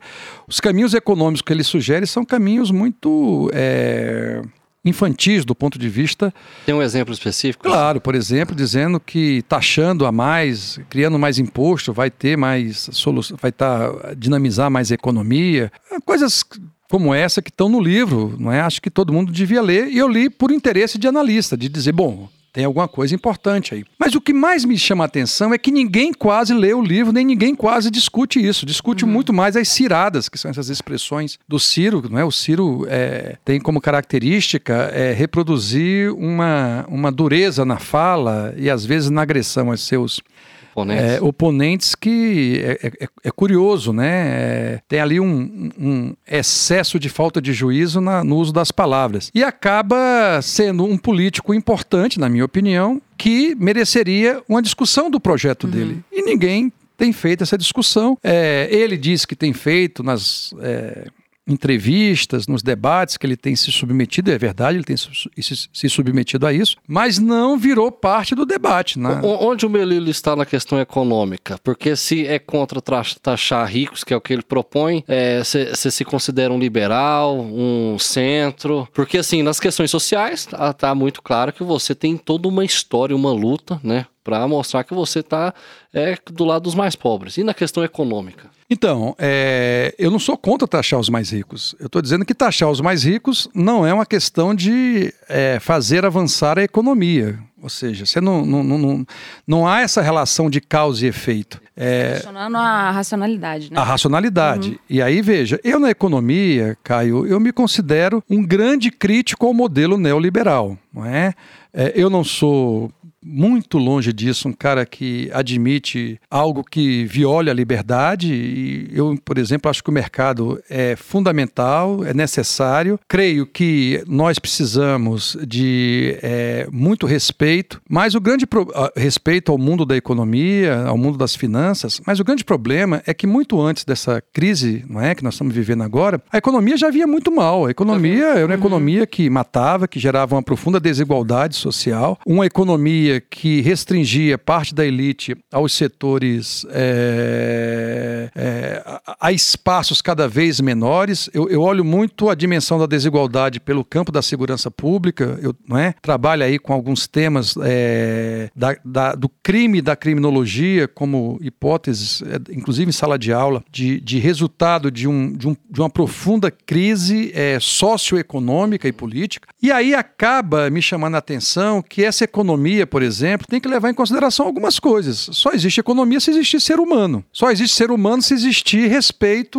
ao meio ambiente. Então, é, me parece que um, um, negócio que destrua o meio ambiente para poder produzir é o famoso tiro no pé, né? É uma coisa meio, meio irracional. Não é? Pode ser que eu, é, jogando lixo na rua não afete o planeta, mas se todos nós em Brasília jogarmos o lixo no chão, afeta, afeta o planeta, o cerrado e toda a água que a gente bebe. Não é? é então, então, eu me considero dentro de uma visão é, econômica onde o mais importante é o ser humano. E eu defendo a existência de dois, dois, duas fronteiras. Uma fronteira que eu chamo de é, um piso, que é um piso ético. Todo mundo tem que ter direito ético uhum.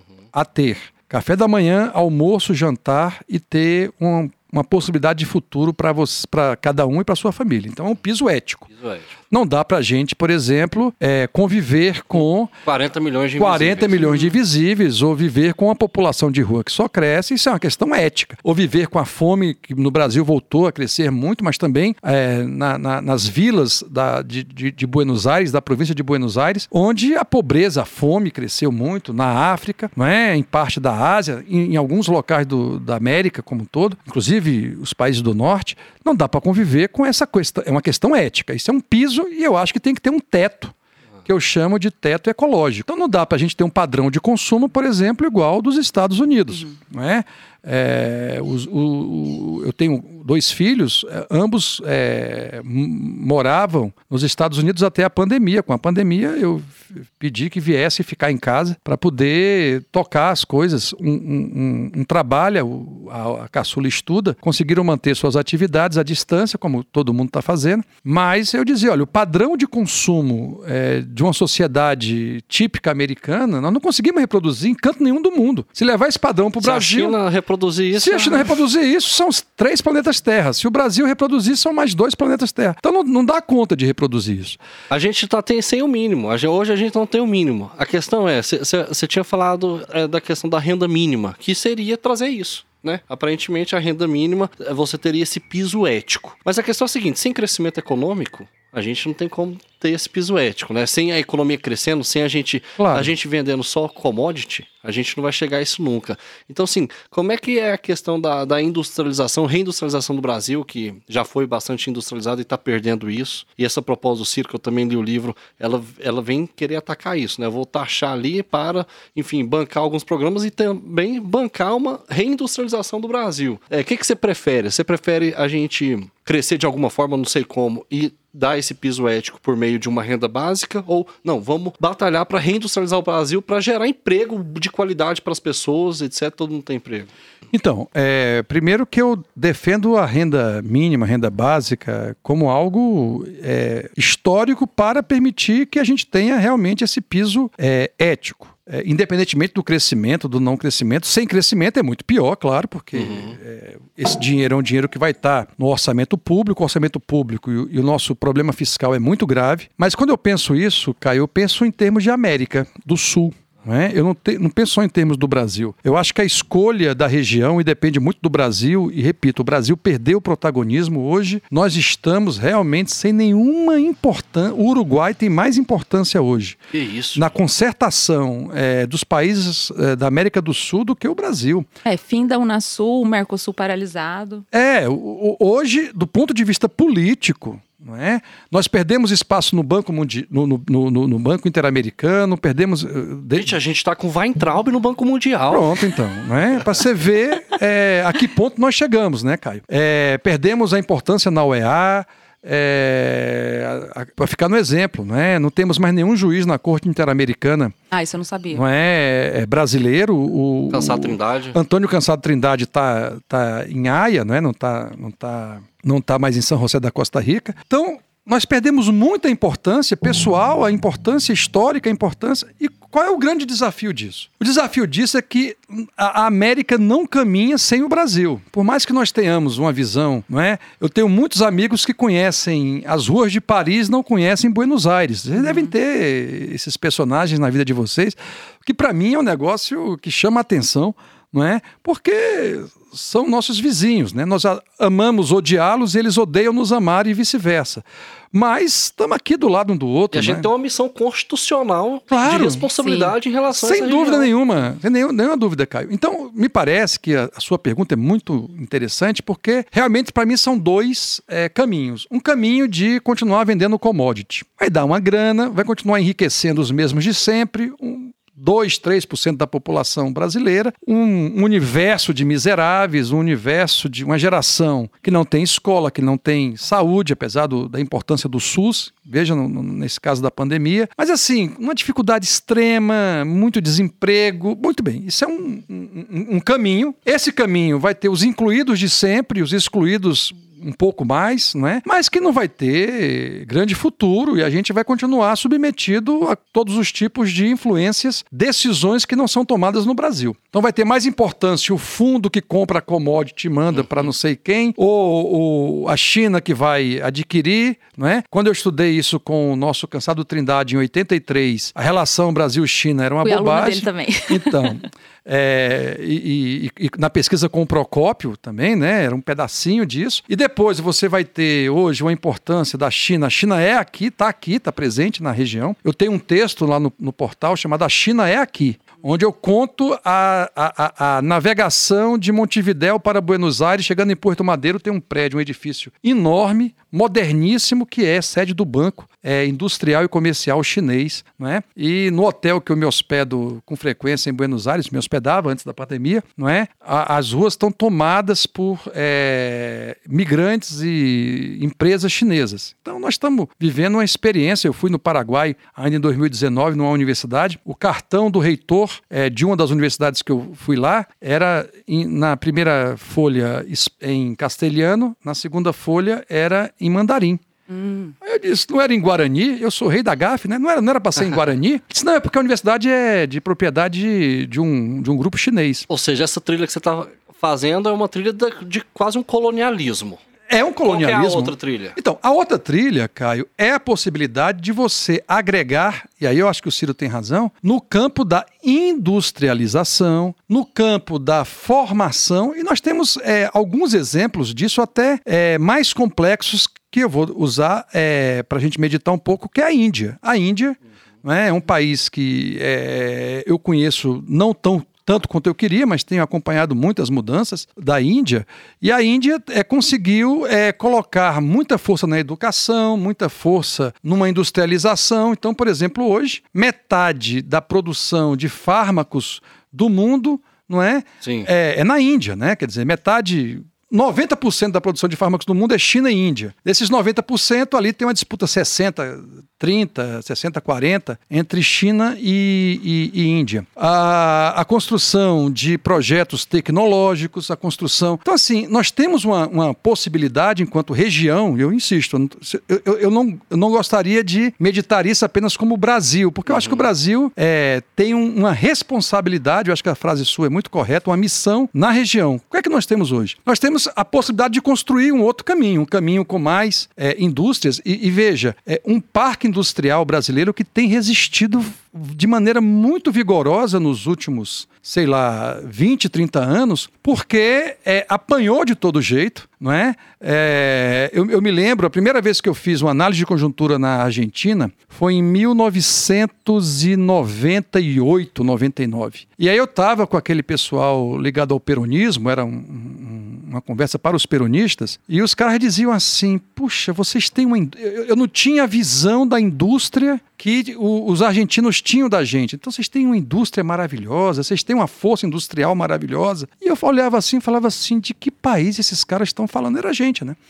Então, a indústria brasileira, mas além da indústria, nós temos, por exemplo, uma vocação para o turismo que não anda para frente porque nós somos muito incompetentes. É impressionante, não é? é a Grécia tem 30 milhões de visitas é, anuais de turismo, nós não temos 10 né? E a Grécia, gente, é importantíssima, é o berço da filosofia. Você vê assim na saída do aeroporto Êxodos. Eu nunca imaginei ler Êxodos na saída do aeroporto, que é Êxodos, né? É, é bacana, é legal, mas a, a, a, é, o Brasil tem talvez um borogodó o que, é Grécia perto de Jericoacoara, de Rio de Janeiro? É, de... né? Você tem um Rio, né? Você tem o um Flamengo. Então, você tem aí, não é? é entre Olympiacos e o Flamengo, você vê a distância disso, né?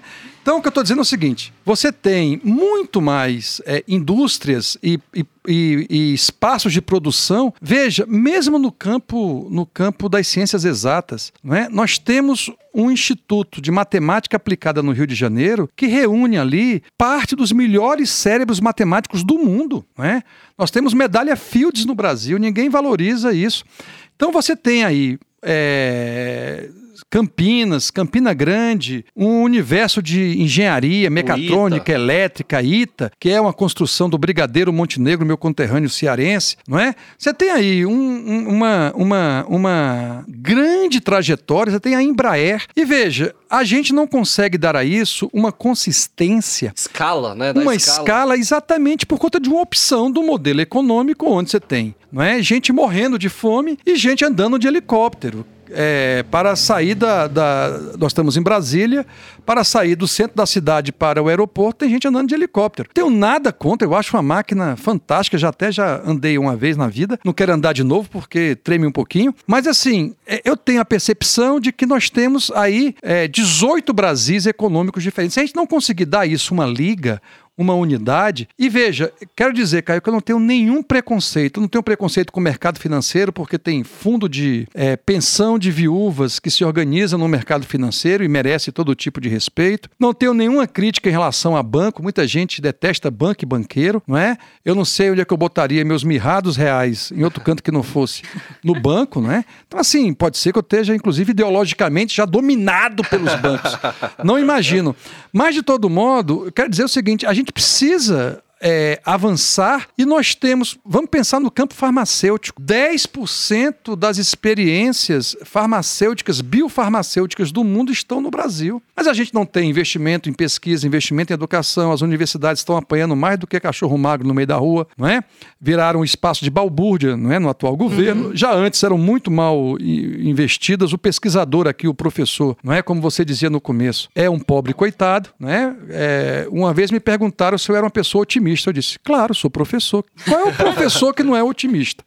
Né? Que, que imagina que vai conseguir sobreviver dando aula. Né? É, então, eu quero insistir nisso. Há um outro caminho para o Brasil e para a região no campo da economia que pressupõe mais abertura, mais facilidade, porque o, o empresário no Brasil, antes de tudo, é um maluco. Né? Veja, uhum. é, é, é eu, eu tinha uma fundação não vou dizer o nome aqui porque chega perto de mim e eu acho que a gente não deve se elogiar, que era uma fundação que reuniu um bando de gente que não tinha o que fazer e decidiu financiar pequenos projetos econômicos. Um deles foi transformar uma moça que é, vendia de maneira informal é, empada numa empresa de vender empada. Até hoje a empada que eu como é dessa, dessa empresa. E aí eu converso de vez em quando com essa, essa figura que, até aqui perto de onde nós estamos gravando, aqui no Varjão, que ela produz até hoje, criou uma empresa, e ela dizia para mim outro dia, ano passado, ela dizia, antes da pandemia, dizia assim: Olha só, Melilo, eu pensei que era trabalhoso fazer empada. Agora, trabalhoso mesmo é gerenciar uma empresa, né?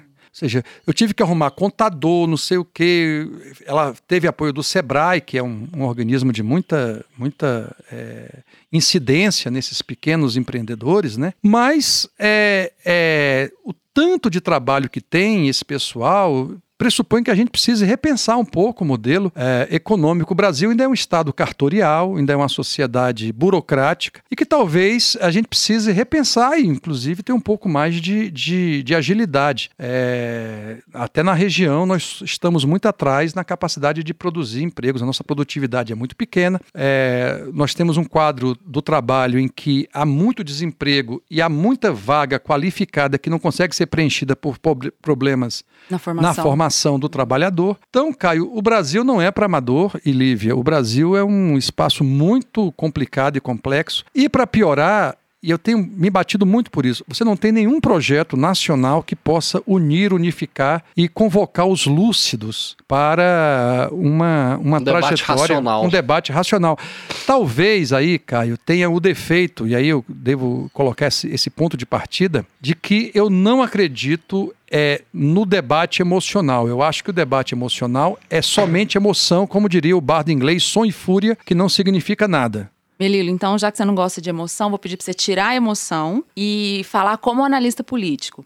Duas coisinhas. É, o Lula do dia 10 de março de 2021 é maior do que o Lula do dia 7 de abril de 2018. E eu queria que você também arriscasse é, um quadro de segundo turno. Eu sei que tá longe, você já falou, mas tipo assim, uma pergunta de mesa de bar, que você arriscasse um segundo turno para 2022. Quem vão ser as, o, os dois políticos? Não, primeiro que é, acredito que o Lula sai muito maior. Ele sai muito mais com, com uma, uma, uma história a contar. Mais é, uma, né? Mais uma, uhum. que é uma história quase improvável. É, repito, eu conversando antes desse, desse ano de 2021, conversando com outros analistas, perguntava: e aí, o Lula volta? Eu disse: olha, eu acho muito difícil, porque jogaram sobre ele uma rede de tramas e de, de processos que vai exigir muita luta. Eu não, não imaginava que seria tão rápido. Creio até que é, se fosse um pouco mais adiante, uhum. ele teria é, melhores condições. Sim. Ou seja, até a ele, creio que pegou de surpresa uhum. essa coisa tão antecipada. Mas, sem dúvida nenhuma, a sua primeira pergunta, ele sai muito maior. E já sairá muito maior no próximo. Estará muito maior, não é? É, nos próximos meses e anos. Não é? E, independentemente de você gostar ou não gostar não, dele. Acho que é uma questão de compreender o papel do líder político. É, Maquiavel, que é o grande mestre ainda para mim de reflexão política, de pensar, ele discute alguns aspectos não é, da estrutura, da conjuntura, mas ele diz: olha, mas tem um tema, que é o tema da virtude, que é o tema da, da ação política e do ator político. E o Lula reúne essa qualidade, como poucos políticos brasileiros é, nessa consistência. A pergunta da mesa de bar tem uma grave é, problemática, que é eu não estar tá bebendo. Não é? Eu tô sóbrio, não é? E é... olha, isso a gente pode. Eu sei que vocês podem resolver. Em dose, em dose de uísque. É, eu sei que aqui, entendeu? Nesse espaço, não é o álcool e eu gosto muito. Quero, quero quem, quem vai me escutar depois disso é meu amigo sabe do pé no crime que eu tenho. Mas eu estou dizendo o seguinte, prestem muita atenção. É, eu creio que nós temos hoje condição de dar como chute uma polarização entre Lula e entre Bolsonaro em outubro de 2022. Repito, pode haver um grande percurso diferente? Pode. Agora, no dia de hoje, eu apostaria, se eu tivesse que apostar, eu apostaria nesses dois candidatos. E é, me parece que uh, os 20, 15, 30% de, de base de apoio ao Bolsonaro chegará é, aí sustentando é, o personagem e os 15, 20, 30% que aderiram em algum momento mais ou menos ao Lula, não é?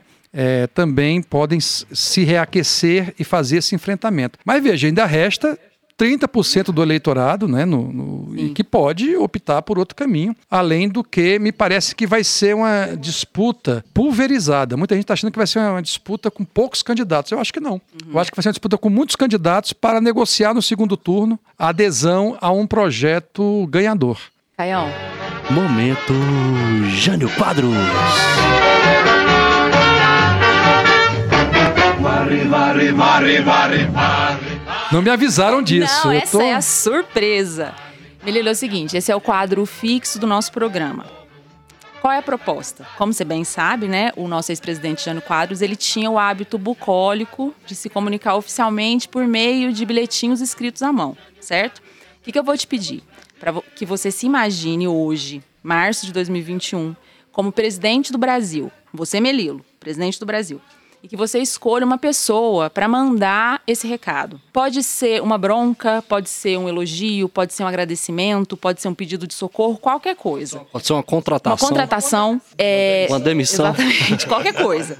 E, lógico, você tem que compartilhar com a gente o conteúdo dessa mensagem, né, Caio? A gente vai pendurar o nosso mural que está sendo confeccionado no site que a gente está lançando. Vocês querem que eu escreva ou que eu fale? Não, você pode fale, falar. Eu falo vai... agora. Fala agora. Eu agora. falo agora. Agora. Então vamos lá, na lata.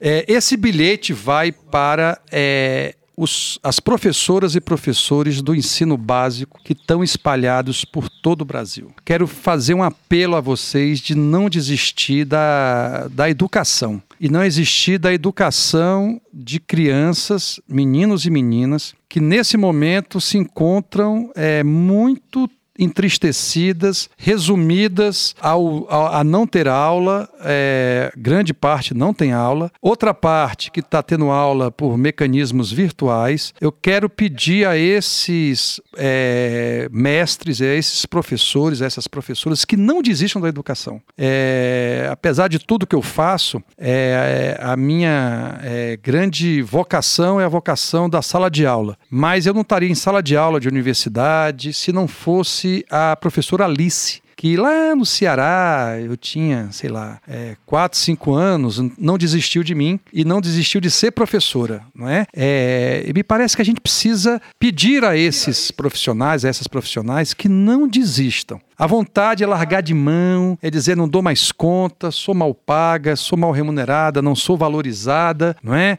é eu, eu colocaria no meu bilhete: não desistam da educação e não desistam da infância brasileira. Melilo, é, eu quero te agradecer por ter conversado com a gente, por ter é, nos ajudado a tentar é, organizar e traduzir para o nosso público todo esse turbilhão de acontecimentos, né? Eu confesso que eu tô com a cabeça, não sei o Caio, mas minha cabeça tá a mil, porque você falou muitas coisas e coisas que eu concordo e coisas que eu quero conhecer depois. Então, assim, vou ter que refletir muito, né? Assuntos muito interessantes, assuntos humanos mesmo, no, no mais, no sentido mais humanista da, da palavra. Eu achei que você falou muito sobre liberdade, é, comunidade e análise, né? E aí, enquanto a gente estava conversando aqui, você citou Guimarães Rosa, eu peguei aqui no meu celular é, um trechinho de um poema dele do livro Magma, que fala assim: é, Porque eu só preciso dos pés livres, de mãos dadas e de olhos bem abertos. Então eu quero terminar assim e já te convidar para o ano novo, para o ano novo, para 2022, o ano louco que eu queria falar, para você voltar e ajudar a gente nisso tudo, né, Caio?